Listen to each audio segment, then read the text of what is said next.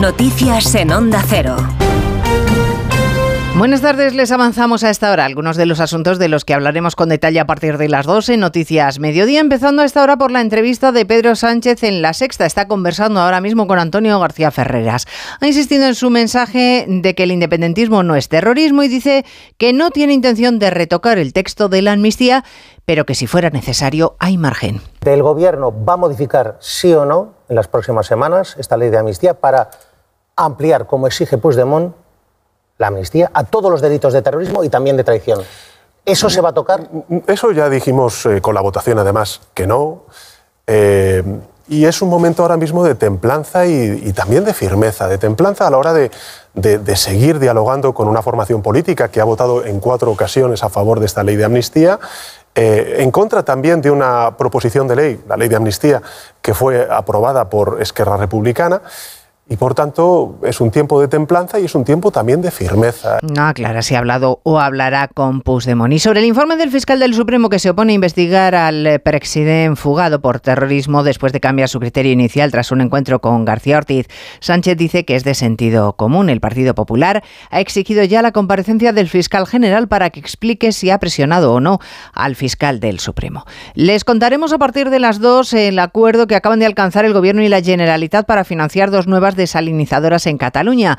Lo ha explicado la ministra Rivera tras su encuentro con el conseller de Acción Climática. En el caso que nos ocupa, el acuerdo eh, incluye eh, la manera en la que poder construir y financiar las desaladoras eh, de Torderados y Foix, con la intención de que estén operativas en 2028 y 2029, respectivamente. La opción de los barcos con agua desde Sagunto sería excepcional solo si hiciera falta en verano. Para paliar la sequía, sí pide ayuda a la Generalitat, la ayuda a la Generalitat al Gobierno Central. Ha habido encuentro hoy del conseller de Acción Climática con la ministra Teresa Rivera. La falta de agua que tanto afecta al campo, que sigue en pie de guerra y que mantiene para mañana las movilizaciones en nuestro país, pese los intentos del ministro Planas de frenar el conflicto. El titular de Agricultura se compromete a avanzar en los planes para modernizar los regadíos. Avanzar en los trabajos relativos a la modernización del regadío.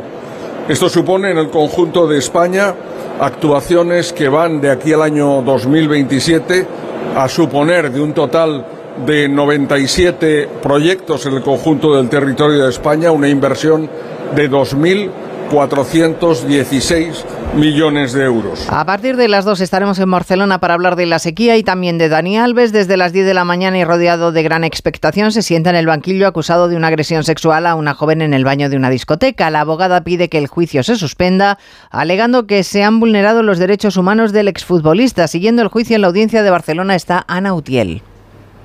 La abogada de Dani Alves, Inés Guardiola, considera que se ha vulnerado el derecho fundamental a la defensa del exjugador del Barça. Asegura también que se ha producido un juicio paralelo en los medios de comunicación que ha vulnerado su derecho a la presunción de inocencia. Tanto la Fiscalía como la acusación particular han rechazado estos argumentos. Por otro lado, la defensa ha pedido que Alves sea el último en declarar, una petición que sí que se ha aceptado. Lo hará, por lo tanto, el miércoles, cuando ya hayan declarado tanto la víctima como todos los testigos citados, casi una treintena. Todo esto es lo que ha ocurrido hasta ahora durante las cuestiones previas, es decir, la fase anterior al inicio del juicio.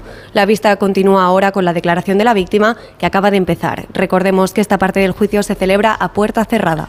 Les contaremos la victoria en El Salvador de Nayib Bukele, que ha arrasado a sus competidores electorales con su política de mano dura contra las bandas y que en contra de lo que establece la constitución de su propio país va a repetir como presidente. Y estaremos en Chile con los devastadores incendios que dejan ya más de 100 muertos en Valparaíso, Diana Rodríguez. Sí, al menos 112 víctimas mortales, 200 desaparecidos y se estima que unas 40.000 personas han perdido su, hogar.